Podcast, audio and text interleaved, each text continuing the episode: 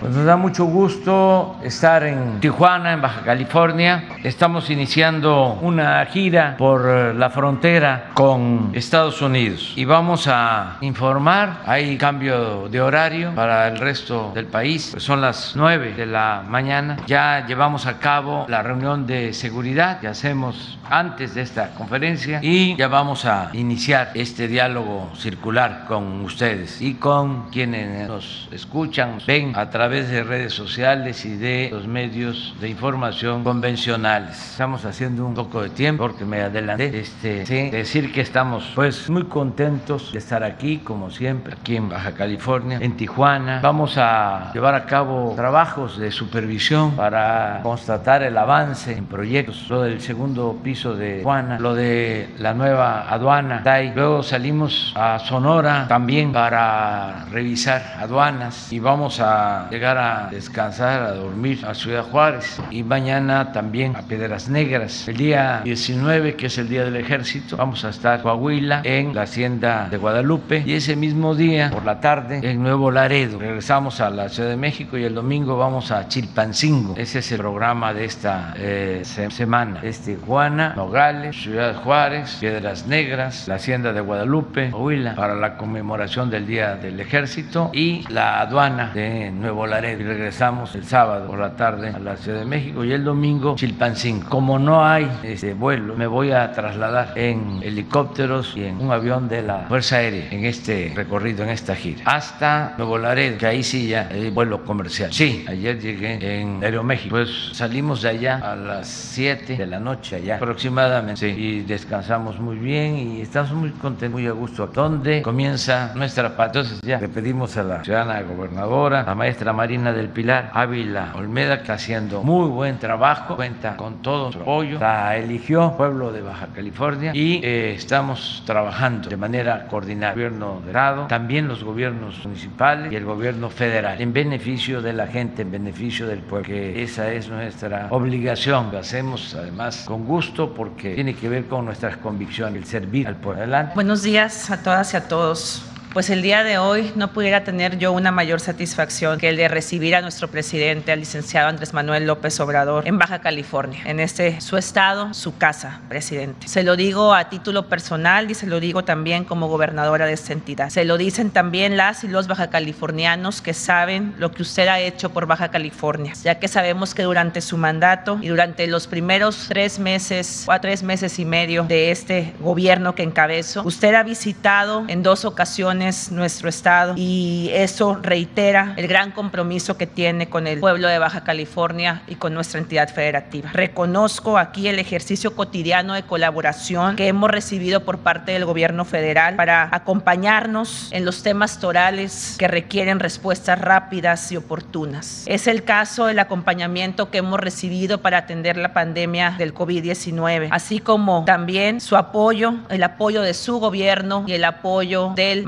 magisterio porque estamos próximos a iniciar un regreso a clases total, así como también a transitar hacia la efectiva normalización de actividades económicas y sociales en nuestra entidad. Adicionalmente a ello, la colaboración que nos ha brindado la Secretaría de Seguridad y Protección Ciudadana, la Sedena, la Secretaría de Marina, el CNI, para trabajar con nuestros equipos policiales en las investigaciones de los crímenes cometidos contra periodistas, que nos ha permitido permitido brindar una respuesta rápida a los trabajos de inteligencia y captura de presuntos responsables y siguen siendo, se siguen aportando resultados a la solución de dichos casos. También le quiero agradecer que ah, por este ejercicio de coordinación con el gobierno federal se nos ha permitido trabajar en la aplicación del decreto que regulariza los llamados autos chocolates en Baja California, lo que nos permitirá tener un mejor control vehicular para combatir el uso ilegal de los mismos. Destaco también también que de cara al regreso a clases ha habido un esfuerzo extraordinario con el gobierno federal para ir pagando paulatina y efectivamente el rezago de salarios y prestaciones con el magisterio. Todavía tenemos trabajo pendiente por hacer en este rubro, pero estamos construyendo rutas de cumplimiento de pago de los rezagos históricos de la mano de los liderazgos del magisterio a quienes les reconozco todo el apoyo brindado para seguir brindando calidad en la educación en nuestro estado. Todo eso y mucho más lo sé y lo sabemos las y los baja californianos. Gracias, presidente, por venir a su estado, a su casa. Gracias por todo el apoyo que le brinda a Baja California. Gracias también a los medios de comunicación que el día de hoy nos acompañan. Buenos días. Señor presidente, buenos días. Vamos a informar sobre la situación de seguridad pública aquí en el estado de Baja California. Adelante, por favor. Iniciamos. Bueno, el estado tiene siete municipios, eh, una población de 3.769.020 habitantes, una cantidad importante, ocupa el 11 lugar eh, a nivel nacional eh, por, por, número de habitantes. en tres municipios, Ensenada, Mexicali y Tijuana, ahí concentra un poco más del 90% de su población, 3.4 millones de habitantes. En cuanto a incidencia delictiva, aquí vemos en la gráfica los, los lugares que ocupan los diferentes delitos. El robo de vehículos tiene el primer lugar a nivel nacional. Estos delitos eh, son eh, por cada 100 mil habitantes acumulados durante la presente administración y hasta diciembre del 2021, que es la información que tiene actualizada el Secretariado Ejecutivo del Sistema Nacional de Seguridad Pública. Aquí hacer mención que los delitos, aunque tienen lugares eh, este, importantes, bueno, van hacia la baja todos ellos, solamente cuenta con dos delitos que están hacia la alza. Ahorita los vamos a ver. Entonces decía robo de vehículos, nos regresa robo de vehículos en, primer eh, lugar, el homicidios dolosos tiene un segundo lugar a nivel nacional hacia la baja, eh, la, trata de personas en segundo lugar también hacia el alza, en séptimo lugar el robo a casa habitación, la extorsión en 18 lugar también hacia la baja, el robo de transportes 23 lugar hacia la baja y el secuestro en ese mismo lugar pero hacia la alza. Eh, Aquí este, también citar que eh, todos los estados en la, República tienen eh, este mismo sentido de ir eh, con una tendencia hacia la baja en los delitos. Y aquí vemos el delito de alto impacto en segundo lugar, considerando que es por cada 100 mil habitantes. Tiene ya sumado todos los, los, delitos, tiene un segundo lugar. En cuanto a la situación de, atención a estados prioritarios, esta fue una estrategia. Iniciamos con un, un fortalecimiento a la estrategia de seguridad en 50 municipios. Esto fue en agosto del, del año pasado. Eh, después hubo un refuerzo a esa estrategia en octubre. Se, se, reforzaron las acciones a nivel federal y a nivel estatal en, en estos, eh, en, los, en los municipios, en los 50 municipios y en los estados.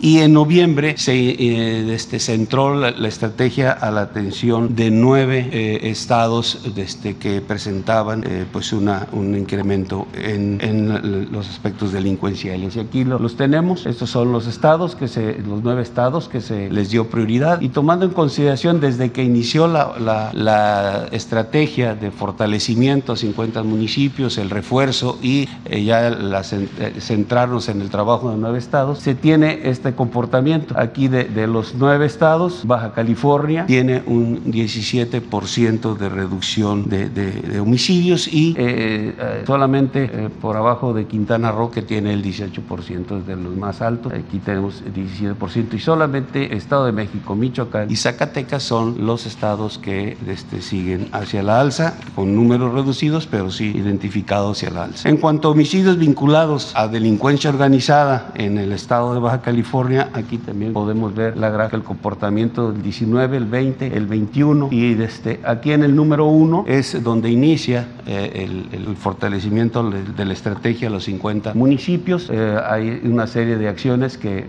se logra una reducción, viene ese refuerzo en el número dos eh, y posteriormente viene la estrategia para atender a los nueve eh, este, estados.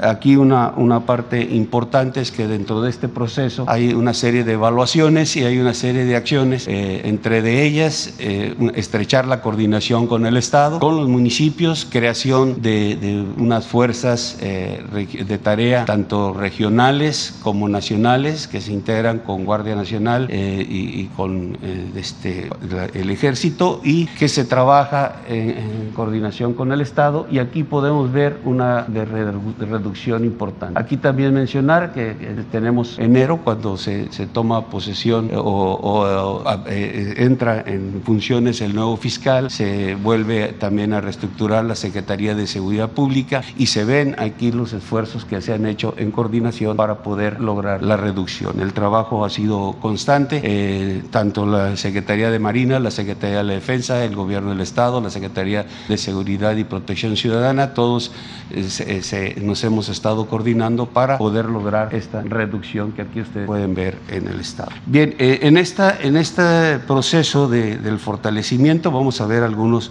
aseguramientos que se han logrado en ese periodo de agosto a febrero. En la colonia Bechabel, los soldados localizaron una camioneta abandonada en cuyo interior encontraron varias cantidades de metanfetamina, cocaína, heroína y fentanilo. La droga asegurada y la camioneta quedaron a disposición de las autoridades. Bien, adicional a lo que se vio en el video, bueno, tenemos aquí lo, los resultados de este periodo, de agosto a febrero. Eh, 82.901 kilogramos de marihuana, 1.447 kilogramos de cocaína, 31.567 kilogramos de metanfetamina, 74.2 kilogramos de goma de opio, 501 de heroína, 905 de fentanilo, 3.255 detenidos, eh, 688 armas cortas, 506 armas largas. Esto es eh, eh, resultados de eh, la parte de fortalecimiento. Aquí tenemos adelante otros aseguramientos importantes que se han hecho, 400 kilogramos de metanfetaminas.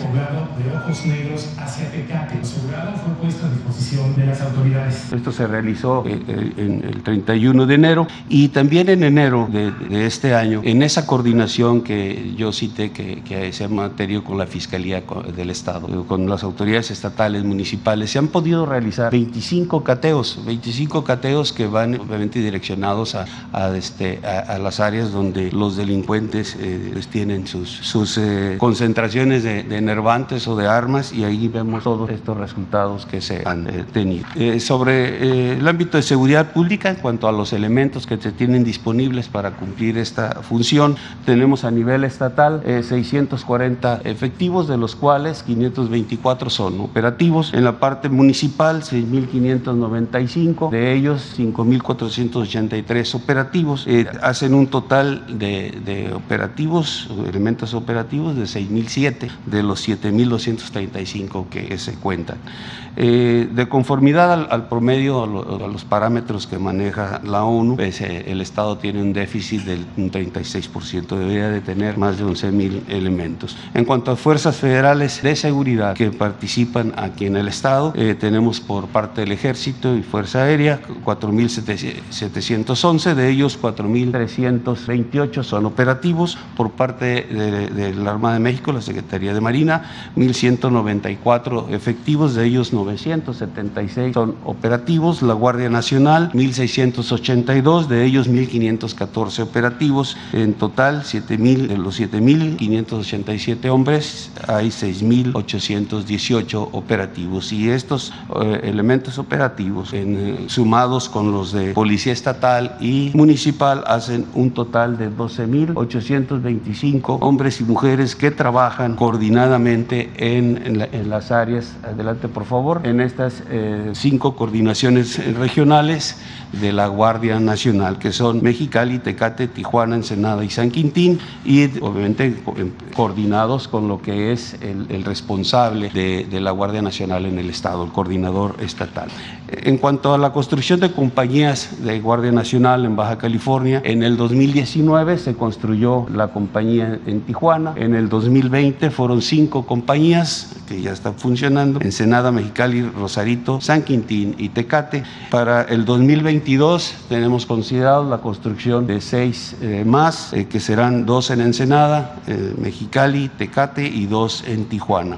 Adicional a esto, hay cinco instalaciones del ejército que fueron cedidas a la Guardia Nacional para que este, se establecieran y, de, y operaran en las áreas. Estos son en Ensenada, en Mexicali, San Quintín, Tecate y Tijuana. Eh, en cuanto a los resultados que hemos eh, tenido aquí en el Estado por parte de fuerzas federales durante toda la, la administración, aquí mencionaré los más relevantes, 460 kilogramos de fentanilo, 543 kilogramos kilogramos de heroína, 1.977 kilogramos de cocaína, eh, 37.295 kilogramos de metanfetamina, eh, 91 kilogramos de goma de opio, eh, armas 569 largas, 856 cortas, tenemos aeronaves, 10 aeronaves aseguradas, 1.323 23 vehículos, 9 laboratorios eh, y aquí en el aseguramiento de moneda nacional es importante las cantidades que se han logrado asegurar, 3.8 eh, millones de pesos y, y casi 12 millones de dólares asegurados, 4.726 detenidos.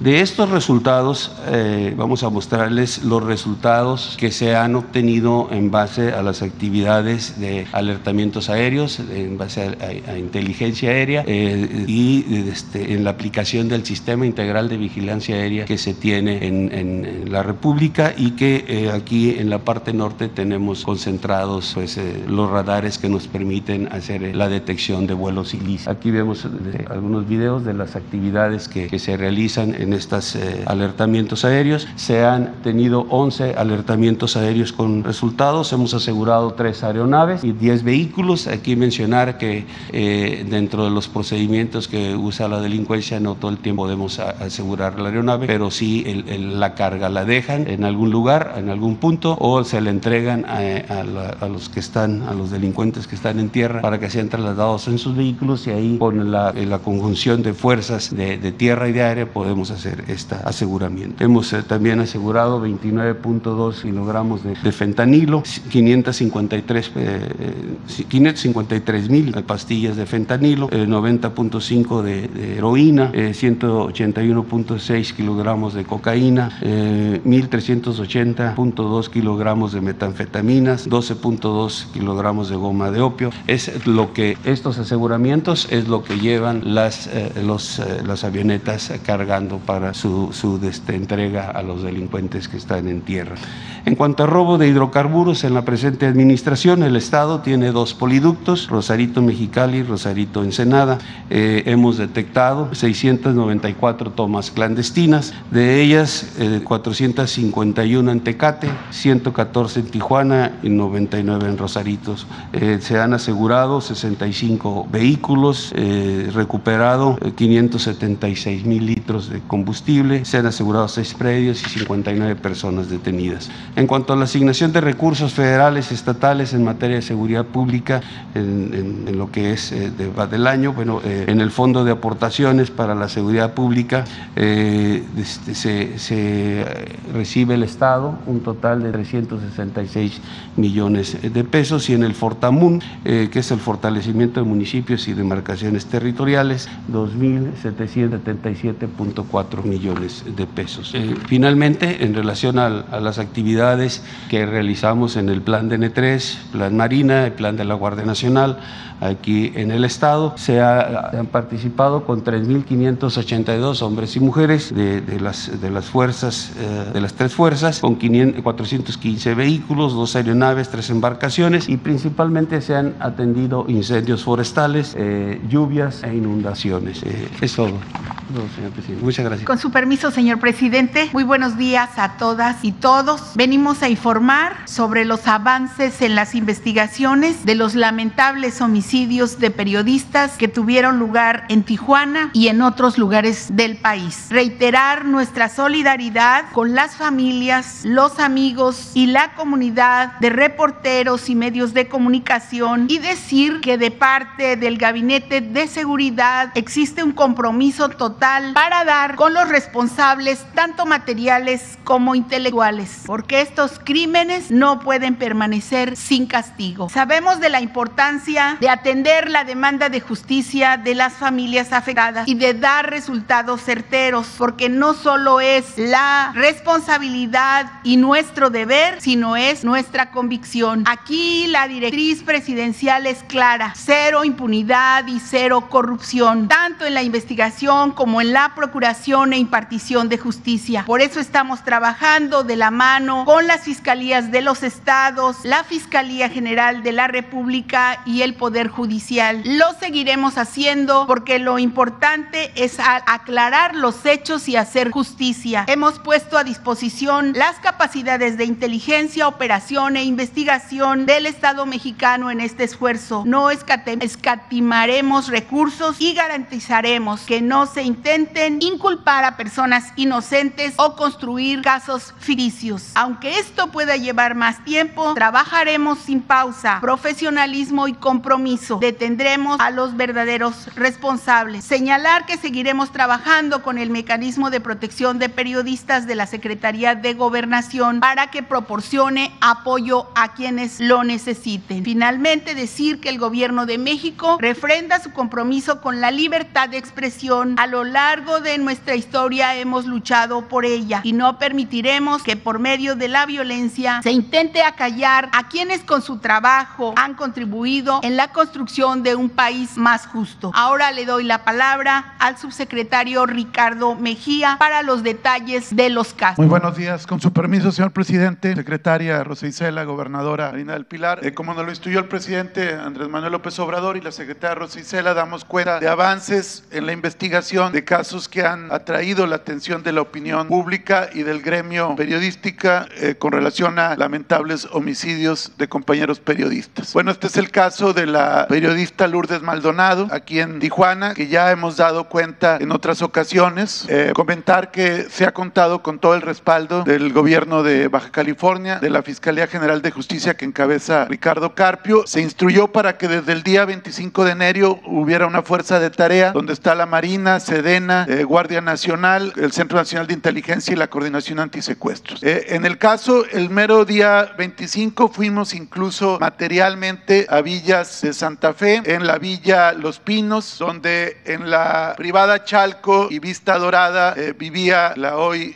finada Lourdes Maldonado. Nos constituimos en el domicilio, hicimos una revisión perimetral de toda el área y pudimos a partir de diferentes trabajos determinar la ruta y el modus operandi que siguieron los perpetradores. Aquí queremos reconocer el apoyo vecinal para poder ir generando imágenes que nos permitieron finalmente tener resultados positivos. Aquí se pudo ubicar, como ya lo hemos comentado, un vehículo taxi que fue en el que llegaron los perpetradores y en el cual emprendieron la huida. Siguiente, ya están detenidos y vinculados a proceso penal por homicidio. Eh, se otorgó seis meses de investigación complementaria para los, eh, las personas Eric N, Guillermo N y Kevin N, que son tres autores materiales, copartícipes del homicidio de Lourdes Maldonado. Este es el caso de Guillermo N. Siguiente, aquí se puede apreciar precisamente el día de los hechos, el taxi donde se movieron, eh, los diferentes eh, movimientos que estuvieron efectuando eh, por el rumbo donde vivía Lourdes Maldonado. Aquí se ve el caso de Eric N, quien conducía el taxi, el caso de Guillermo, también aquí el día de los, de los hechos, se puede hacer la identificación. Siguiente, y aquí también el caso de Kevin, tanto en el taxi conducido por Eric y los diálogos que tuvo con Guillermo el día de los hechos que perpetraron el homicidio de Lourdes. Insisto, ya están vinculados a proceso, se siguen diferentes líneas de investigación para dar la autoría intelectual y también para complementar a otro sujeto que consideramos que va a ser la clave para el tema de la autoría intelectual. Siguiente, el caso de Margarito Martínez, reportero gráfico, acaecido aquí también en Tijuana. El caso de Margarito, eh, no descartamos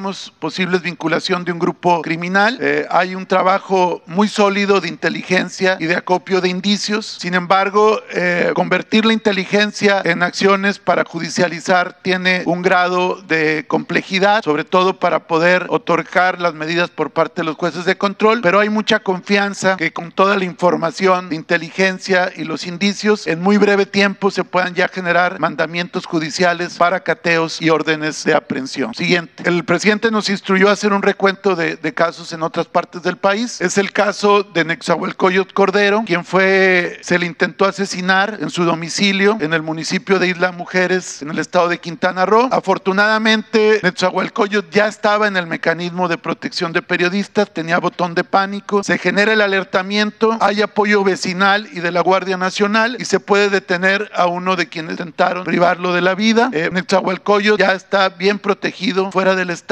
resguardado con su familia. Siguiente. Y quien intentó matarlo ya está vinculado a proceso con prisión preventiva, en este caso oficiosa. Siguiente. El caso del periodista Ever López Vázquez, quien fue asesinado el pasado 10 de febrero en Salina Cruz, como se informó en este mismo espacio, en flagrancia fueron detenidos los autores materiales Ricardo N y Ricardo N de 45 y 35 años respectivamente en una rápida respuesta de la Policía Municipal de Salina Cruz y de la Fiscalía General del Estado de Oaxaca. Eh, posteriormente, ya detenidos, los autores materiales, con la complicidad de algunos sujetos, trataron de generar la posibilidad de rescatarlo en los separos de la Fiscalía de Salina Cruz y se hizo un operativo para trasladarlo al cerezo de Tanibet en Valles Centrales en Oaxaca. Siguiente, las dos personas ya están, eh, se calificó de legal la detención porque fue en flagrancia. Eh, los abogados de los dos trataron por todos los medios de que se cayera la detención, pero el buen trabajo de los fiscales generó que se calificara de legal y el día de mañana se determina su vinculación a proceso penal por homicidio. Siguiente. Aquí son algunos casos que el gobierno de Veracruz y la Fiscalía de Veracruz, con el apoyo de las fuerzas federales, han venido trabajando de manera adecuada. Es el caso de la periodista María Elena Ferral, asesinada en Papantla, con la cual ya se cuentan con órdenes de aprehensión y una de ellas ya fue cumplimentada en, en contra de Efraín N por el delito de homicidio. En el caso eh, de Julio Valdivia, que fue asesinado en Tezonapa, en los límites entre en el estado de Veracruz, pero frontera con Oaxaca, hay ya también una orden de aprehensión en contra del autor material. Siguiente. En el caso del periodista Jacinto Romero, del municipio de Ixtazoquitlán, en Veracruz, ya se detuvo a tres de los sujetos que privaron de la vida al comunicador y hay una orden de aprehensión pendiente de cumplimentarse. Esto es en el estado de Veracruz. Siguiente. En el caso de Julio José Luis Gamboa Arenas, que fue asesinado en el puerto de Veracruz el pasado 10 de enero con un arma blanca. Eh, comentar que van muy avanzadas las investigaciones y en breve se espera que haya ya una solicitud de orden de aprehensión por parte de la Fiscalía de Veracruz. El compañero Gamboa Arenas no, desafortunadamente no estaba en un mecanismo de protección de periodistas. Siguiente. Este es el caso de Freddy López Arevalo, asesinado el pasado mes de octubre en San Cristóbal de las Casas. Comentar que con la Fiscalía de Chiapas, con el fiscal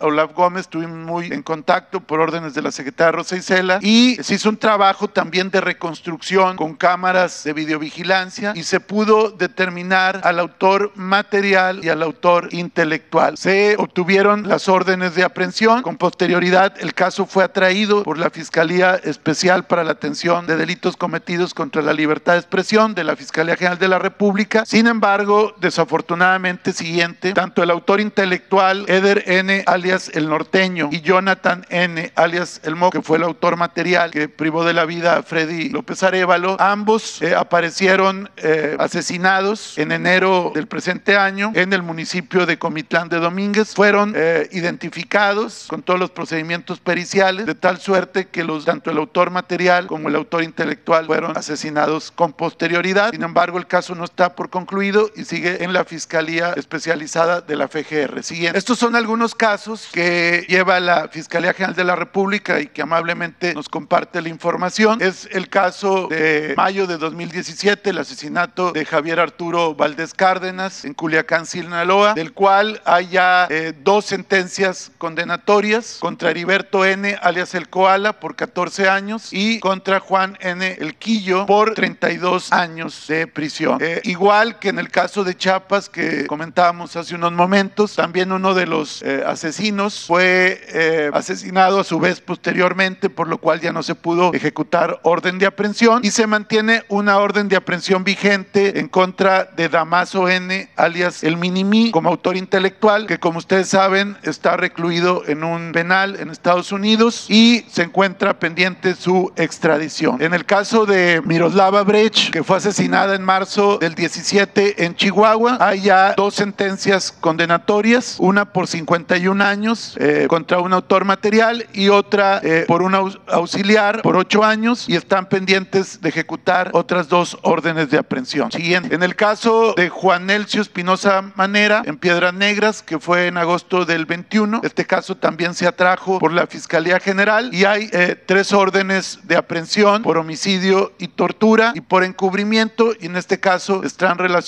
eh, quienes eran servidores públicos al momento de los hechos. Y en el caso del homicidio de Israel Vázquez Rangel, un eh, reportero de Salamanca, Guanajuato, que fue asesinado en abril del 21, este caso ya se obtuvo una sentencia condenatoria contra el autor material de 20 años. ¿Sería, ¿Sería cuánto, señor presidente? Y la política de cero impunidad vamos a continuar. Muy bien, este, acerca de esto último, es eh, importante que se reitere, el que no se permite impunidad para nadie. Esa es una diferencia, considero importante, con relación a los anteriores gobiernos. Nosotros no establecemos relaciones de complicidad con nadie y el que comete un delito es investigado y castigado, sea quien sea. Hemos cuidado mucho el que no se presente lo que sucedía en anteriores gobiernos, en el periodo neoliberal, de que se asociaba la delincuencia con el poder político y económico. Eso ya no existe y eso es importante. Lo segundo que considero también relevante es que el Estado no es el principal violador de los derechos humanos, como era antes. No hay crímenes de Estado, no hay masacre, no se ordena desaparecer a nadie, no existe el nivel de letalidad que se presentó durante el periodo de Felipe Calderón, en que siempre en los enfrentamientos de Fuerzas Armadas, del gobierno y delincuencia eran más los muertos que los heridos y detenidos. Y eso lo podemos probar. No se ordena desde el poder asesinar a nadie. No somos iguales. No sé si tengamos a la mano la gráfica sobre letalidad. Mientras, porque esto ayuda mucho a que no nos confunda. Lamentamos lo que sucede cuando pierde la vida un periodista. Lo lamentamos mucho, de manera sincera. Pero no es lo mismo en cuanto a la actitud que prevalecía anteriormente. Y vamos a continuar combatiendo la inseguridad, el crimen y la impunidad. No se va a permitir la asociación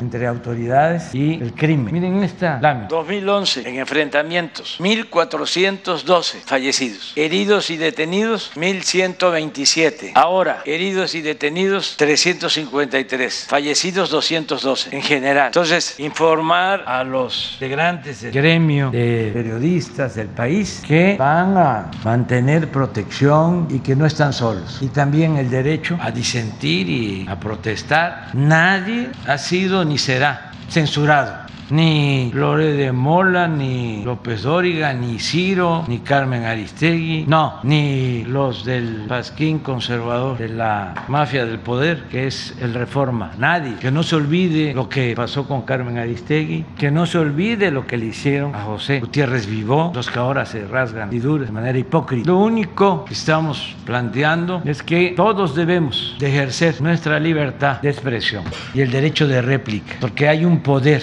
no legal, no legítimo, que se erige como grupo de presión para enfrentar los movimientos de transformación o de cambio, los movimientos en beneficio del pueblo, los, los movimientos en contra de la corrupción. Inmediatamente los potentados conforman un poder mediático para atacar, calumniar, destruir. Entonces, lo que estamos planteando es que esos grupos de poder que utilizan medios de información y a periodistas den a conocer cuánto destinan a esas acciones y que estos periodistas famosos que son alquilados para defender estos intereses y golpear a opositores den a conocer cuánto ganan porque obtienen muchísimo dinero, son mercenarios de alto rango. Ellos deberían de dar a conocer cuánto ganan, de dónde obtienen sus recursos, cuánto gana Ciro Gómez Leiva, cuánto gana Joaquín López Dóriga, Loret, que me llegaron a entregar una información que gana 35 millones al año términos generales como 3 millones al mes, pero nada más es sus ingresos. ¿Cuánto gana Jorge Ramos? ¿Por qué no lo dice? Porque no defienden al pueblo. Eso es un cuento. Defienden a grupos de intereses creados. Defienden a quienes hacen jugosos negocios al amparo del poder público, a quienes se dedican a la corrupción o a solapar la corrupción. Entonces eso ayudaría mucho. Bueno, los futbolistas famosos del mundo dan a conocer cuánto ganan. Hay una lista de cuánto ganan. Los futbolistas, lo mismo hacen su contrato y es público. ¿Y por qué no lo van a hacer estas personas? Además hay otro asunto que no vamos a dejar de tratar y si es necesario se lo voy a plantear al presidente Biden porque toda la campaña en contra nuestra está siendo financiada por traficantes de influencia de México que en el pasado vendían medicinas y hacían jugosos negocios, empresarios que no pagaban impuestos y también por el gobierno de Estados Unidos que les da dinero a estas asociaciones como la de Claudio X González y otras. Eso es una actitud injerencista. Ningún gobierno extranjero debe intervenir en los asuntos de nuestro país. Debe de respetar nuestra soberanía. No somos colonia, no somos protectorado. Somos un país libre, independiente, soberano. Y además yo represento una autoridad legal y legítimamente constituida. Yo fui electo democrática, me eligió el pueblo. Entonces, todo esto es lo que vamos a seguir tratando, porque son temas muy importantes. Además, en el mundo se usa a estos bloques de poder mediático para imponer procedimientos de corrupción, para que las empresas puedan robar con impunidad. Bueno, las empresas no solo dominan los medios más influyentes, son las empresas las que ponen a los gobernantes, no es el pueblo, son las grandes corporaciones a través de los medios que inflan a dirigentes o a partidos en el mundo. De repente una persona sin autoridad moral, sin capacidad, sin amor al pueblo, llega a ocupar un alto cargo porque lo promovieron con este poder mediático y lo introdujeron al mercado como se introduce un producto chatarra. Entonces sí es un tema importante, no tiene nada que ver con el ejercicio de la libertad de expresión, eso está garantizado. El asunto es qué hay detrás, cómo está el financiamiento de los medios. Entonces quería yo aprovechar para decirlo y desde luego todo nuestro respeto al noble oficio del periodismo, todo nuestro la protección a los periodistas. Adelante, vamos a uno y uno. ¿Tú eres de aquí? Bueno, buenos días, bueno, buenos días, señor presidente. Buenos días, gobernadoras, secretarias, secretarios. Diego Elías Cedillo de Tabascoy, Campeche Hoy, Quintana Roo y Diario Basta de Grupo Cantón.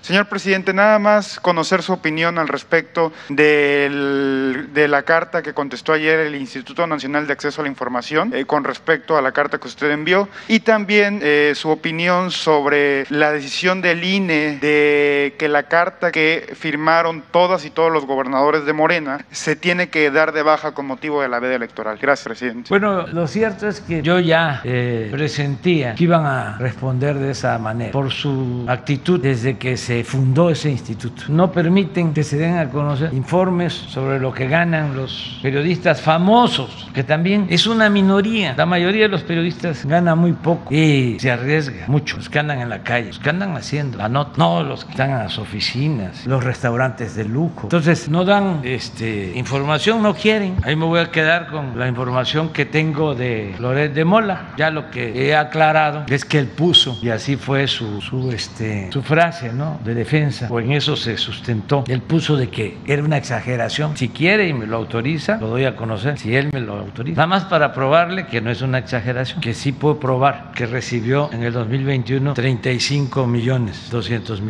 y que tengo todas las facturas y todos los probados. Entonces no, no lo aceptó la transparencia. Eso ya quedó de manifiesto, que sí obtuvo esto. No me estoy metiendo con su familia. Me gustaría que solo diera a conocer, pero por voluntad propia, sus bienes, cuántas casas tiene, cuántos departamentos, cuántos en México, cuántos en el extranjero. Ya también aclaré de que de los 35 millones 200 mil pesos al año, de Televisa solo son 2 millones y medio, que ya Televisa, si quiere también, podría aclarar de qué son esos 2 millones y medio. El informe que tengo es de que se los paga Televisa de un programa que se llama Talentos Televisa. Esto lo digo porque Televisa dio a conocer que había eh, llegado a un acuerdo con los de Mola, que ya no iba a trabajar en Televisa, ya no recibía dinero Televisa desde el 2019. Y eso que estamos mencionando es del 2021. Pero en la primera información se habló de 11 millones. Y no, son 2 millones y medio. El resto es de otra empresa, porque Televisa vendió su parte. Era la W y la mitad de las acciones de esa empresa las eh, mantiene el grupo Prisa, que edita El País en España. Y la otra mitad Televisa la vendió a Miguel Alemán y luego Alemán a Cabal Peniche y le pusieron otro nombre, pero en los papeles que me entregaron, sí, Televisa. Y en efecto, ya revisándolos bien, de Televisa nada más son 2 millones 500 mil. ¿Cuánto es? Para 11, 9, ¿no? ¿Eh? 8 y medio para la otra empresa, que no tienes este, sí, pero el actualizado donde ya está la otra empresa, el nombre, porque hay una que es Radiopolis, ese es el de Prisa, pero hay otra empresa que es la que constituyeron cuando Alemán compró a Televisa. Entonces dejó pasar una oportunidad el Instituto eh, de la Transparencia para hacer la investigación, de que nada debe, nada teme, y la vida pública tiene que ser cada vez más pública. Y sí, puede ser que cuestiones privadas se respete. Pero aquí estamos hablando de dinero que tiene que ver con lo público, porque los medios pues son concesiones, tienen que ver con el sector público, son entidades de interés público, los medios. Y en varios casos reciben dinero de gobiernos. Por ejemplo, una de las fuentes de financiamiento de Loret es Latinus y Latinus está vinculado con las empresas que vendían los medicamentos al gobierno. De ahí viene también el enojo porque 10 empresas, una de ellas la que eh, apoya económicamente a Loret, le vendían al gobierno 100 mil millones de pesos en medicamentos al año. Entonces, como eso se canceló, pues se produjo un movimiento en contra nuestra. De ahí viene lo de las protestas, del desabasto de medicamentos, la de los niños de cáncer, que es muy lamentable, pero que no es porque les preocupen los niños de cáncer, que les preocupe que tengan sus medicamentos los niños de cáncer, es que dejaron de robar o ya no se les permite robar. Entonces, el gobierno de Michoacán compraba medicamentos y otros gobiernos que no voy a mencionar aquí, de los estados y desde luego el gobierno federal anterior eran los que dominaban. Entonces, sí tiene que ver con dinero público. Además, es inmoral que un periodista, por muy inteligente que sea, gane 3 millones de pesos mensuales. Pero no solo es eso, hay quienes ganan más que Loret y eso la gente ni lo imagina. Los expresidentes antes tenían pensiones que sumaban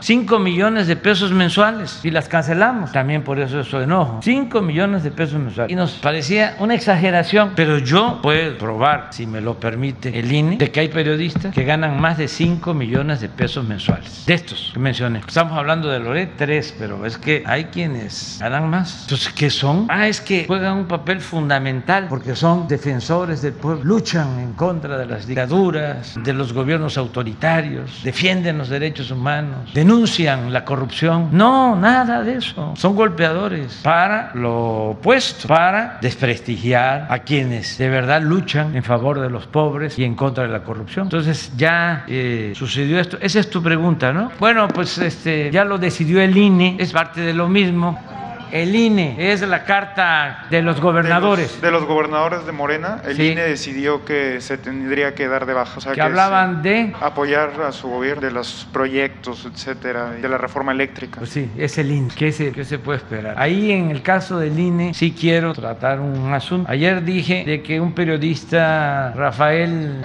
Ricardo Rafael estaba en una lista de proveedores de, del INE y él eh, pidió un informe al INE y el INE contestó de que no, este, era proveedor ni tenía ningún contrato ni le daban dinero. De ser eh, cierto, pues eh, está aclarado. Sin embargo, debe el INE informar por qué lo tiene en un documento oficial. No puedes poner el documento. Esto fue lo que yo vi, porque está en las redes, porque se generó una polémica con una compañera ella dio a conocer esto. Así fue, ¿no?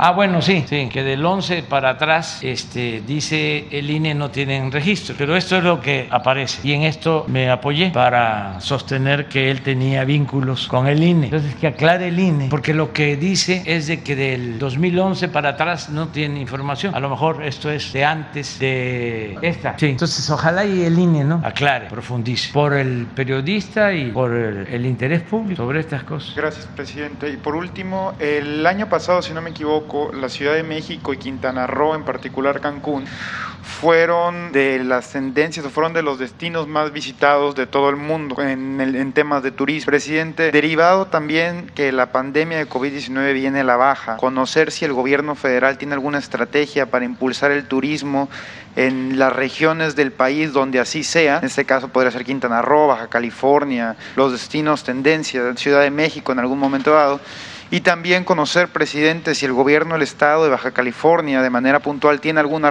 tiene alguna estrategia de turismo en atención también a todo el tema de las rutas vinícolas, de lo que se puede explotar en Baja California. Conocer en el gremio federal, presidente, y también en el ámbito estatal, si se tiene alguna estrategia para impulsar este ámbito, presidente. Gracias. Bueno, el turismo es estratégico, se está impulsando en Quintana Roo, en Baja California, en todo el país. Y es una actividad que va eh, creciendo, que va este, teniendo cada vez más importancia, porque son muchos los recursos naturales las eh, bellezas naturales de México. Alguien me decía ayer que veníamos en el avión, el ingeniero Reobó, de que estuvo en Mexicali y viajó de Mexicali a Tijuana y que eh, queda, quedó sorprendido de la rumorosa, de la belleza la rumorosa. Y hablábamos de eso, de que México tiene lugares muy bellos, espléndidos. Entonces vamos nosotros a seguir fomentando toda la actividad turística. La verdad es que está creciendo el turismo, está creciendo la economía. Afortunadamente ya estamos pasando lo más eh, grave de la pandemia, van a la baja los contagios en todo el país y lo más importante, las eh, defunciones, los fallecimientos y se nota eh, de, que ya estamos regresando por completo a la normalidad en lo económico. Lo podemos ver en si tienes la lámina de empleos de febrero y ayer, no sé cómo esté hoy, pero ayer estaba el peso muy apreciado. Si tomáramos en cuenta lo de ayer, eh, podría decir que durante todo el tiempo que llevamos en el gobierno no ha habido devaluación en México y esto no se veía, tenía décadas. Entonces, 2029 este, es eh, a como estaba cuando llegamos. Y estos son los empleos, sí, hasta el 13, ¿no? 70.826 nuevos empleos en febrero. Entonces, la economía va avanzando y va a seguir avanzando. Sonia de Anda, de esquina 32. Y, eh, presidente, ay, perdón, permítame que ya se me trabó aquí el teléfono. Mire, buenos días, señor presidente. Antes de realizar mi pregunta, los periodistas de Baja California, queremos informarle que nuestro gremio está muy lastimado. Como en todo México, trabajamos bajo la sombra de ser atacados y asesinados por nuestro trabajo y los crímenes que se cometen en nuestra contra no se aclaren. Aquí desde Tijuana, donde enterramos a dos de nuestros colegas, Margarito Martínez y Lourdes Maldonado, en menos de una semana no dejaremos de exigir justicia porque no se mata la verdad matando periodistas. Expreso los nombres de los cinco periodistas asesinados en este año en voz alta para que no sean olvidados. A los compañeros presentes, a manera de homenaje, les pedimos unirse con un solo presente. José Luis Gamboa, presente. Margarito Martínez Esquivel, presente. Lourdes Maldonado, presente. Roberto Toledo, presente. Ever López, presente. Bajo este esquema, señor, me permita preguntarle ya en lo personal eh, si usted está enterado de que se mantienen eh, privadas las audiencias de nuestra compañera Lourdes, del caso de nuestra compañera Lourdes Maldonado, a sugerencia del Ministerio Público. Es un tema de interés público y que usted pues ha sido una persona que siempre ha hablado de la transparencia y esto nos cierra a nosotros la posibilidad de entender qué fue lo que pasó y de vigilar de cerca este crimen. Y bueno, si me permite después eh, hacerle otros dos preguntas. Gracias. Bueno, eh, decidimos estar aquí en Tijuana para informar y les diría que se está informando sobre Lourdes, sobre este lamentable asesinato, más de lo que eh, se acostumbraba o eh, se utilizaba de pretexto con el llamado debido proceso, porque lo que queremos es que haya información. No tenemos nada que ocultar, nada absolutamente, y no hay impunidad. Entonces se está informando. Si el Ministerio Público eh, los jueces no informan, eh, nosotros lo vamos a seguir haciendo. Y me gustaría que se aclarara si no se está informando, porque lo que estamos haciendo ahora es la información de todas las dependencias, es de la Fiscalía General, de la Fiscalía del Estado. El grupo que se integró para venir a hacer la investigación no fue un asunto fácil, eh, no eh, hay muchas cámaras, por poner un caso. Fueron los vecinos que nos ayudaron, pero vino un equipo especial hasta que se logró eh, saber quiénes habían participado, autores materiales y el gobierno del Estado, la Fiscalía Estatal, trabajando de manera conjunta, como no se hacía antes. Es muy lamentable la compañera y todos los asesinatos, pero no estamos nosotros actuando con indolencia, ¿no? Entonces, que te expliquen o que eh, nos informen el por qué no dan eh, más elementos sobre la investigación. Con su permiso, presidente, con en, razón de lo que usted eh, señala, es nuestra obligación decirle, informarles que no se ha hecho una audiencia pública por el riesgo de uno de los testigos especialmente. Entonces, más adelante se va a dar a conocer exactamente cuáles fueron las medidas que se tomaron, pero hoy es por el riesgo de un testigo. Entonces, sí lo queremos mencionar y esperamos su amable comprensión. No significa una medida discrecional de la gente del Ministerio Público. Nosotros estamos de acuerdo con esa medida eh, de apartar al testigo especialmente para la protección de eh, y por el debido proceso. Pero esa es la razón especial y esperamos su amable comprensión. Y en el caso de Margarito, eh, nos, nos sentimos pues que en primera con el caso de Lourdes aún no nos queda claro el móvil y también con el caso de Margarito sentimos que ha sido relegado pues en estas investigaciones bajo la atención que acaparó pues la compañera Lourdes por el hecho de que se presentó eh, en la mañanera a pedirle también pues intervención eh, en, su caso, ¿no? Eh, ¿Cree que de verdad nos garantizan que Margarito no va a quedar impune a pesar de que estaba muy claro lo que sucedió con él? En ningún caso. En ningún caso. Eh, estamos investigando todos los crímenes y eso es lo que nos eh, permite tener autoridad moral y dar la cara, porque trabajamos todos los días. Eh, yo personalmente recibo el reporte diario de actos delictivos en el país, de lo que sucedió en las últimas 24 horas y todos los que estamos aquí juntos tomamos decisiones. Todos los días. Eso nunca se había hecho en la historia de México. cuando se habían levantado los presidentes eh, a las 5 de la mañana, todos los días. Entonces, el caso de fotógrafo, de compañero Margarito, todos los casos son investigados y no van a quedar y no es un asunto eh, de que porque se dio a conocer en la mañanera lo de la compañera Lourdes o porque eh, está protestando el Washington Post, el New York Times no, es un asunto nuestro de convicciones. Nosotros venimos de luchar en favor del pueblo, en favor de la vida. Sabemos muy bien que el principal de los derechos humanos es el derecho a la vida. No somos ambiciosos, vulgares, que llegamos aquí por detentar el poder, por sentirnos muy importantes. Nosotros llegamos sin dejar trozos de dignidad en el camino. Por eso llegamos. Si eh, se tratara de llegar a toda costa, me hubiesen dejado pasar en el 2006 no nos hubiesen robado la presidencia, si hubiera sido negociado con la mafia del poder. Pero ¿qué iba a pasar en el país? Bueno, lo que sucedió con Fox, que habló de un cambio y siguió lo mismo. O lo que pasaba aquí en Baja California, que no engañaron de que iba a haber un cambio. ¿Y cuántos años de corrupción en Baja California? De los gobernadores, de sus allegados. No, es distinto esto. Y pueden ser casos complejos como este de la compañera Lourdes o de Margarito, pero vamos a llegar a esclarecerlo. Era muy difícil, por ejemplo, eh, detener a los que participaron en el crimen de las mujeres y de los niños de Bavispe. Y saben que casi 30, ¿no? 28 detenidos. ¿Y cuántos nos faltan? 10. O sea, participaron 38 y hay 28 detenidos. Y así en todos los casos. Entonces, eh, tengan confianza de que nosotros vamos a aplicarnos y no solo porque es nuestra responsabilidad, es una convicción, es un asunto nuestro. Señor, y eh, por último de mi parte es preguntar si usted respalda el mecanismo que siga protegiendo a personas que hacen uso de la libertad de expresión y piensan que pueden, a pesar de usando este derecho, violentar las leyes eh, que están incluso limitando la forma en la que se aplica este derecho. Eh, ¿Le parece correcto que se proteja con policía a quienes difaman, calumnian, insultan, atacan sin pruebas? Hemos tenido casos. Hay voceros de narcos que estuvieron protegidos con este mecanismo. Hay voceros de narcos que aspiran a llegar a este mecanismo porque hacen transmisiones en redes sociales. ¿Le parece correcto?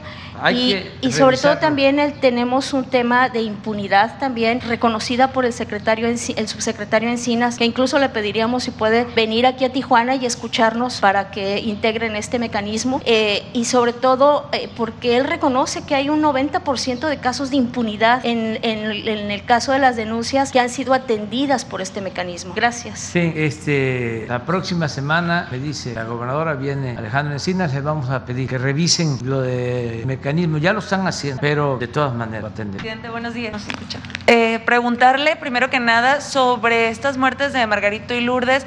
Tenemos versiones de que fue por un grupo criminal local, eh, en el mismo caso un cártel. Eh, si nos puede usted decir eh, si esto es verdad y el nombre, y también preguntarle por su recorrido que va a ser el día de hoy, creo que va a ser por la garita de Otay 2. Se adelantaba esta semana que querían adelantar el proceso del lado mexicano para el año 2023. A ver si esto es cierto, por favor. Sí, ya se informó. ¿Puedes tú comentarlo? Hasta donde se pueda, porque de lo que vimos, en dos casos a los autores materiales los han asesinado. Entonces sí tenemos que cuidar eso, nada más, pero no es con el propósito de ocultar la verdad o de proteger a nadie, pero lo que se pueda decir. Sí, sí gracias. Eh, abundando en lo que dijo la secretaria Rosa Isela Rodríguez, eh, recordarán ustedes que hay un debido proceso y una presunción de inocencia y formalidades esenciales que debemos cuidar. Por eso en todas las presentaciones eh, evitamos poner apellidos de los imputados y se tiene, se tapa los ojos, porque lo que queremos cuidar son procesos penales que redunden en sentencias condenatorias y no eh, difundir información que pueda jugar en contra de las propias víctimas, de la familia de las víctimas, del gremio y también de los testigos, lo que decía la secretaria Rosa Isela, porque al final del día estos grupos no están cruzados de brazos. Y, y si nosotros aportamos información sensible, no solamente afectamos el debido proceso y los abogados que ellos tienen, que muchos son eh, despachos eh, que, que, cobran mucho dinero y que además eh, se meten a fondo a, a, este tipo de detalles. O sea, no se van al fondo de la culpabilidad, tratan de, de tumbarte una detención, como lo, yo lo explicaba en el caso Salina Cruz, donde eh, a pesar de que fueron eh, agarrados en flagrancia, ellos trataban de jalar cualquier hebra para tratar de tumbar la detención. Entonces, por esa razón, eh, sí somos muy cuidadosos de la información y, y apelamos a la comprensión, porque lo que queremos es finalmente que no haya impunidad, que haya cero impunidad y por eso lo debemos cuidar. Sí, una de las líneas de investigación, en el caso de Margarito Martínez, apunta a un grupo criminal. Por ahí alguna, ha habido algunos eh, artículos o cuestiones que han, que han dado nombres, pero nosotros tenemos la obligación de ser muy responsables. Lo que sí podemos eh, insistir es que ya están por salir mandamientos judiciales, cateos, y ustedes van a saber finalmente de quién se trata. Pero tampoco queremos alertarlos o, o dar elementos para que el día de mañana sus abogados, sus litigantes traten de tumbar esta situación. Acuérdense que esto es una, luego es una carrera de obstáculos. Hay que lograr eh, justificar, dar datos, generar los mandamientos judiciales y que luego los procesos sean exitosos. ¿Cuándo? Acerca de lo de eh, las obras, eh, es importante que se sepa en Baja California y en todo el país que ya las aduanas están administradas, manejadas por la Secretaría de Marina y por la Secretaría de la Defensa. Ya son decisiones que se tomaron y se van a reforzar todos los mecanismos de vigilancia en las aduanas con sistemas eh, de cámaras, con tecnología avanzada y también eh, mejorando espacios y eh, llevando a cabo obras en eh, la frontera. Cuando llegamos al gobierno eh, recibimos un fideicomiso de aduanas de 55 mil millones de pesos. Ahora ese fideicomiso tiene 90 mil millones de pesos. De modo que vamos a utilizar una cantidad importante de ese fideicomiso. Lo vamos a dejar como lo encontramos, eh, con precios eh, actualizados, pero todo el excedente se va a invertir. De ahí va a salir el dinero para los 10 kilómetros del segundo piso por la eh, línea fronteriza y lo de la aduana de Otay. y así otras inversiones. En los dos casos de Juana va a ser la Secretaría de la Defensa la encargada de la construcción. Ya tenemos los presupuestos y se va a llevar a cabo esta acción. Estamos reforzando con acuerdo conjunto con el gobierno de Estados Unidos, las aduanas. También buscando no hacer como antes. ¿no? ¿Se acuerdan cómo era antes aquí? Que hicieron una aduana de entrada para este supuestamente decomisar armas. ¿Se acuerdan cuánto gastaron en un elefante blanco? No sé si funciona, pero antes habían decomisado como cinco, cinco pistolas este, y había costado muchísimo. Entonces, eso ya no se puede seguir así. Presidente, y por último, es saber si hay algún tipo de presión que estarán ustedes poniendo en el gobierno de Estados Unidos para que ya habilite la garita peatonal Pet West que está junto al Chaparral, porque pues el gobierno hizo todo un esfuerzo para quitar el campamento migrante del sitio, pero esta garita no está operando y las líneas están larguísimas para cruzar aquí en Tijuana, se hace mucho caos vehicular. No sé si ya ustedes tuvieron alguna conversación con ellos para poner agentes en el sitio. Pues qué bien que nos dices, porque hoy nos va a acompañar el embajador de Estados Unidos y le vamos a plantear lo que aquí eh, dando a conocer. Básicamente es el embajador que este, nos va a acompañar porque eh, se está trabajando, repito, de manera coordinada la frontera y va a estar con nosotros en eh, la aduana Juana y en Nogales, básicamente. Sí, porque no podemos hacer actos de otros también. Adelante. Buenos días, presidente. Rosa León, nuevamente bienvenido a Baja California. En la última oportunidad que tuvimos de estar aquí con usted, le planteaba yo tres temas. El primero, la seguridad para el Valle de Mexicali. Celebramos que se haya dado la captura de una, un importante generador de violencia. Sin embargo, la seguridad pública, presidente, en el caso particular de Mexicali, necesitan los policías eh, más eh, equipamiento, patrullas, armas, más plazas para agentes. No sé si la gobernadora le planteó este asunto esta mañana en su conferencia, digo, en su reunión de seguridad. El otro tema que le planteamos fue el de la planta fotovoltaica. Usted comentó que estaría el secretario de Gobernación, Adán Augusto, analizando y resolviendo el estatus de la obra. Eh, nos reunimos recientemente con directivos de la CFE y ellos nos informaron que la CRE, que es la Comisión Reguladora de Energía, estaba por definir los permisos. No sé si usted en esta gira de trabajo va a hacer algún anuncio al respecto. Bueno, en los dos casos estamos trabajando de manera coordinada, ya lo he dicho y lo repito, con la gobernadora Mariana del Pilar. La verdad eh, es de primera la gobernadora que tiene. Pero necesita más recursos. Y ella ya nos planteó eh, que se requiere reforzar todo lo relacionado con la seguridad y el general eh, dio a conocer de cómo Baja California tiene una atención especial. Correcto. Este, y vamos a seguir apoyando en todo. Este, si quieres tú plantear, me gustaría que explicaras digo, una sugerencia amable sobre lo del nuevo procurador y del futuro secretario de seguridad. ¿Cómo no? Eh, Rosa, buenos días. efectivamente fue uno de los temas que abordamos en la, en la mañana con el presidente en la mesa de seguridad, el tema del Valle de Mexicali, los operativos que se requieren realizar en esta zona, en esta región del estado. Eh, platicábamos, hablábamos sobre las capturas de generadores de violencia en esta zona, que, bueno, como saben, ha sido en apoyo con la Sedena y en colaboración con los, eh, las distintas instituciones en, materia de seguridad pública, con quien hemos estado en constante coordinación. En cuanto al tema del recurso, quiero anticiparlo que eh, vamos a recibir un adelanto del FAS eh, un refinanciamiento que se está haciendo por parte del gobierno federal para tener, contar con mayores recursos durante este ejercicio fiscal para poder dotar en equipamiento a las policías del Estado, que coincidimos que es una de las principales herramientas que tenemos que brindar para la realización de sus funciones. Y platicábamos eh, justamente también sobre pues, la designación del nuevo fiscal, el, el licenciado Ricardo Iván Carpio,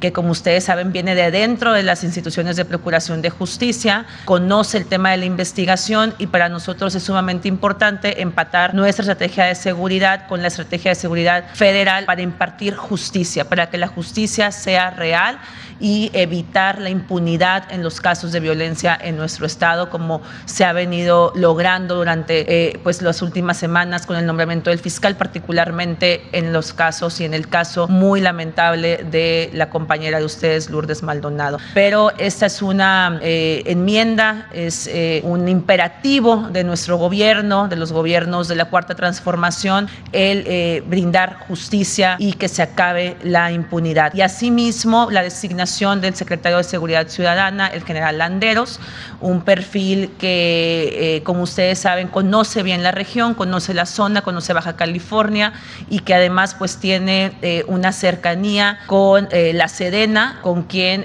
durante los, últimos meses hemos estado trabajando de manera muy cercana, con mucha comunicación, lo cual nos ha permitido pues reducir la incidencia delictiva y los homicidios dolosos y la captura de estos importantes generadores de violencia. Gracias. Sobre la planta, sí, gracias. Sobre la planta, sí, yo creo que la CRE va a resolver en estos días. No tengo información eh, de último de último momento, pero voy a pedir que este si se puede hoy mismo se dé a conocer cómo está el trámite. también dimos a conocer eh, la segunda etapa de Baja California tiene un gran potencial, presidente, para la generación de energía eh, renovable, como es el, proyecto de SEMPRA, que ya va por su segunda etapa y pues necesitamos generar más energía solar desde Mexicali. Y Mexicali es la capital del estado, presidente, y ojalá que ese presupuesto del que usted habló que tiene dentro de este fondo de las aduanas también sea beneficiado. Nos ha solicitado la comunidad exportadora, la aduana de Mexicali se la encargamos encarecidamente. Sabemos que Tijuana tiene un movimiento extraordinario, pero no puede, no, no podemos dejar de, de, largo Mexicali. Te lo voy a agradecer. Sí, lo tomamos en cuenta, porque sí, este, eh, vamos a, a, llevar a cabo estas dos obras, pero eh, sí tomamos en cuenta lo de lo de Mexicali, como lo estás planteando. Pues ya nos vamos a ir. Este, una. Y como tengo derecho a dos, van a ser dos. Presidente, eh, abiertamente la periodista Lourdes Maldonado hizo responsable al, gobernador, en ese entonces gobernador Jaime Bonilla, de lo que le pasara. Yo quiero saber si a este punto de la investigación, en este momento, el ahora exgobernador está siendo investigado o está descartado. Pues no eh, hay nada que apunte a que este asesinato eh, haya tenido vinculación con una diferencia de carácter laboral que tenía la difunta con el gobernador Bonilla, que ni siquiera era una cosa eh, de gobierno, sino de empresas. Era una denuncia que ya había ganado un laudo a favor de eh, Lourdes, pero se está haciendo la investigación, no está concluido el proceso. Lo que sí yo no eh, recomendaría, aunque somos libres, de utilizar estos lamentables hechos con propósitos politiqueros, porque ni siquiera se puede hablar de política. El exgobernador Bonilla enfrentó a los conservadores corruptos de Baja California. Es público y notorio. Entonces se da esta situación y quieren sacar raja. Esto no significa que haya impunidad, nada más es que eh, no adelantemos eh, juicios, no hagamos juicios sumarios, no pueden haber linchamientos públicos por cuestiones eh, partidistas o politiqueras. Hay que esperar a que se haga la investigación con el compromiso de que no hay impunidad para nadie. Y digo esto porque aquí en Baja California, como dominó tanto tiempo el conservadurismo corrupto, porque me consta de cómo saquearon Baja California, tienen la misma escuela, algunos medios de información, no generalizo, que el Reforma. Por ejemplo, hoy el Reforma, este, sus ocho columnas, fíjense el periodismo conservador, este, cómo actúa. Hoy las ocho columnas tienen que ver con el hecho de que Daniel Chávez, que se dedica al turismo y sus hijos tienen una empresa en Estados Unidos y fueron los que invitaron a mi hijo José Ramón a trabajar. Ahora, el Reforma, fíjense la, la cabeza, el titular, amplía 4T concesiones de playas a Vidanta, que es la empresa turística. Esto es de lo más sucio, porque ¿qué tiene que ver una cosa con la otra? No lo he visto el reportaje, pero habría que ver quién da los permisos, porque este grupo tiene hoteles en Jalisco, en Nayarit, en Guerrero, en Quintana Roo, y si son los gobiernos estatales, pues ¿qué tienen que ver los gobiernos estatales de Jalisco y el que estaba en Guerrero y en Quintana Roo con la 4T? Y si es del gobierno federal a quien corresponde dar los permisos, qué dependencia y qué pruebas tienen de que yo, para favorecer a Daniel Chávez, ordené que les dieran los permisos. No hay nada de pruebas. Es una vil calumnia. Es lo que hace el AMPA del periodismo, con la máxima de que la calumnia cuando no mancha tizna. Entonces, ya basta. Son de lo peor los conservadores. Corruptos, deshonestos, que son dos cosas distintas, corrupción y deshonestidad. Y además, además hipócritas. Aquí en Baja California, ¿cómo engañaron de que iba a haber un cambio? Lo que hicieron fue un acuerdo con Salinas y con todos para seguir saqueando en Baja California. Y este periódico es el boletín del conservadurismo en el país. Es un pasquín. Entonces, no es estar en contra de la libertad de expresión, es que esto es una vileza. Yo nunca he hablado de la familia Junco He hablado de los dueños, de Alejandro Junco, pero no de la familia. Pero ellos se meten con todo, no hay eh, limitaciones, porque es mafia, mafia. Y peor que las mafias, porque las mafias tienen ciertas reglas, o al menos antes se respetaba la familia y se iba sobre el que estaba metido en la mafia, no con los hijos, no con la familia. Y máxime si no hay elementos. Entonces, aclaro esto porque no hace falta, la verdad, no tengo información, pero los conozco al dedillo, a estos conservadores. Entonces, me imagino que con este lamentable caso de Lourdes han agarrado a Jaime Bonilla, el exgobernador, pero a periodicazos a golpearlo. Porque así son. Esa es su naturaleza. ¿Saben ustedes lo de la fábula de, con todo respeto, ¿no? A los animales, del sapo y el alacrán? Es buenísimo. Que había una inundación y el alacrán, este, se iba a ahogar. Le dice al, sapo, ayúdame, no seas malo. Salva, me subo arriba de ti y llévame del otro lado del río. Protege, salva. Y el sapo, buena gente, dice, está bien, sube, te voy a llevar. Y ahí ya nadó. El sapo ya llegando a la orilla, ya el alacrán a salvo. Lo pica. Y le dice el sapo, pero ¿cómo me haces esto si te estoy salvando la vida? Es que esa es mi naturaleza. Hay muchos que son que este, no tienen remedio. Estoy hablando de los políticos y de los dueños de medios. Entonces hay que tener cuidado, denunciar y que no haya impunidad y no permitir la corrupción y no permitir el amiguismo, ni el influyentismo, ni el nepotismo, ninguna de esas lacras de la política. Pero también no dejarse engañar. Yo puedo hablar de todo esto con mucha libertad porque tenemos algo a favor que es importantísimo. Diría lo mero principal, el despertar de la gente. Siempre lo digo, antes los medios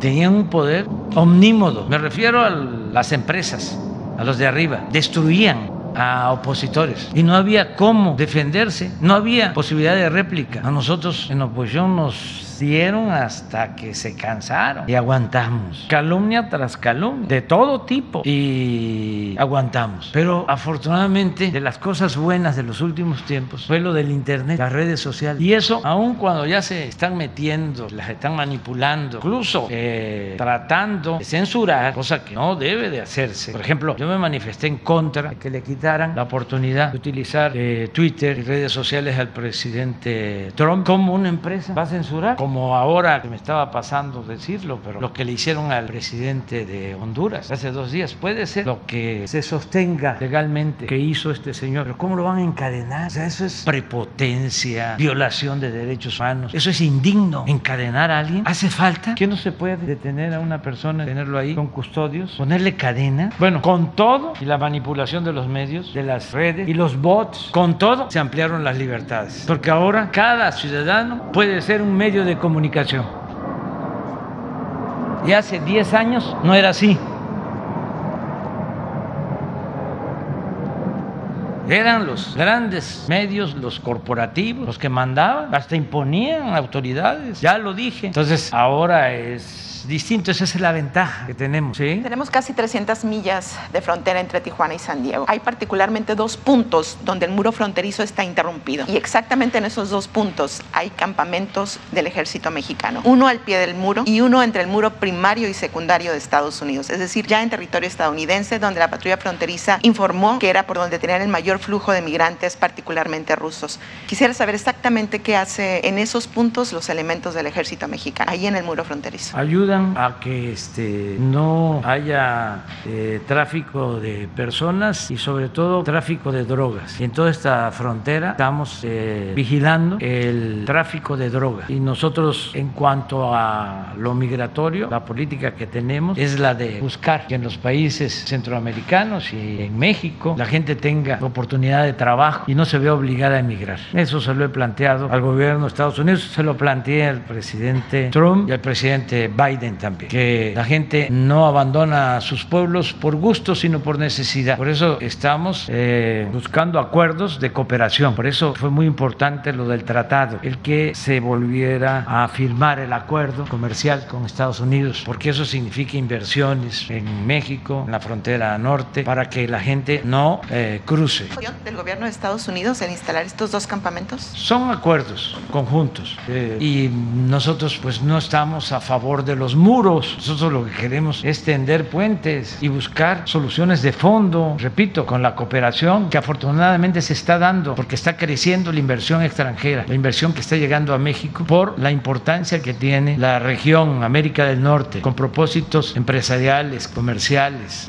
Esta es una de las regiones más eh, atractivas para la inversión en el mundo. Entonces yo tengo confianza que el fenómeno migratorio eh, va a ir cediendo. Incluso estamos planteando que podamos llegar a acuerdos para que se otorguen visas temporales de trabajo, porque hay una realidad, no existe fuerza de trabajo suficiente ni en Estados Unidos ni en Canadá. No se puede crecer sin los trabajadores. Ahora que se padece la crisis por la pandemia y el gobierno de Estados Unidos toma la decisión de apoyar a los ciudadanos y dispersan mucho dinero, ¿Qué pasó? Pues se llenaron los puertos del Pacífico, hubo más dinero, más demanda, sin la oferta suficiente y más compras de Asia. Entonces, ¿por qué no producimos en América del Norte, que ese es nuestro planteamiento, lo que consumimos? ¿Por qué lo tenemos que traer de Asia? ¿Por qué no integrarnos? ¿Y por qué no llegar a un arreglo de fondo en el fenómeno migratorio? Y aquí aprovecho también para decir que le hemos estado comentando al presidente Biden que eh, siga impulsando su propuesta de regularizar a 11 millones de migrantes que viven, trabajan honradamente en Estados Unidos y que vamos a estar pendientes porque esa iniciativa ya está en el Congreso en Estados Unidos y ya no va a ser el tiempo de antes de que el gobierno de México se quedaba callado. Si, con todo respeto, hay legisladores de partidos en Estados Unidos que votan en contra de nuestros paisanos migrantes, nosotros lo vamos a dar a conocer, vamos a, a expresar nuestra inconformidad y vamos a señalar respeto qué partido fue el que no aprobó la iniciativa de regularizar a los migrantes mexicanos. Se lo dije al presidente Biden en el último encuentro. Los hermanos puertorriqueños son 5 millones. Los hermanos cubanos en Estados Unidos son 4 millones. Nuestros paisanos mexicanos son 38 millones. Y también con todo respeto, no es posible que los hermanos cubanos tengan senadores, diputados, una gran influencia en la política interna de Estados Unidos y los mexicanos, ya ciudadanos estadounidenses, no eh, sean tomados en cuenta. 38 millones. Entonces todo eso lo estamos eh, tratando y no vemos que la opción sean los muros. Además, aquí en Tijuana, cuando menos me acuerde, en el tiempo que hemos estado, pues se han eh, descubierto dos túneles. Uno que me acuerdo muy bien, que pasaba por abajo de la garita. Y eso es lo que está haciendo la Secretaría de la Defensa, o sea, por tu pregunta. O sea, estamos vigilando la frontera, cuidando la frontera y lo estamos haciendo de manera curada. Ya, ya nos vamos a Gracias. Bueno, nos vemos.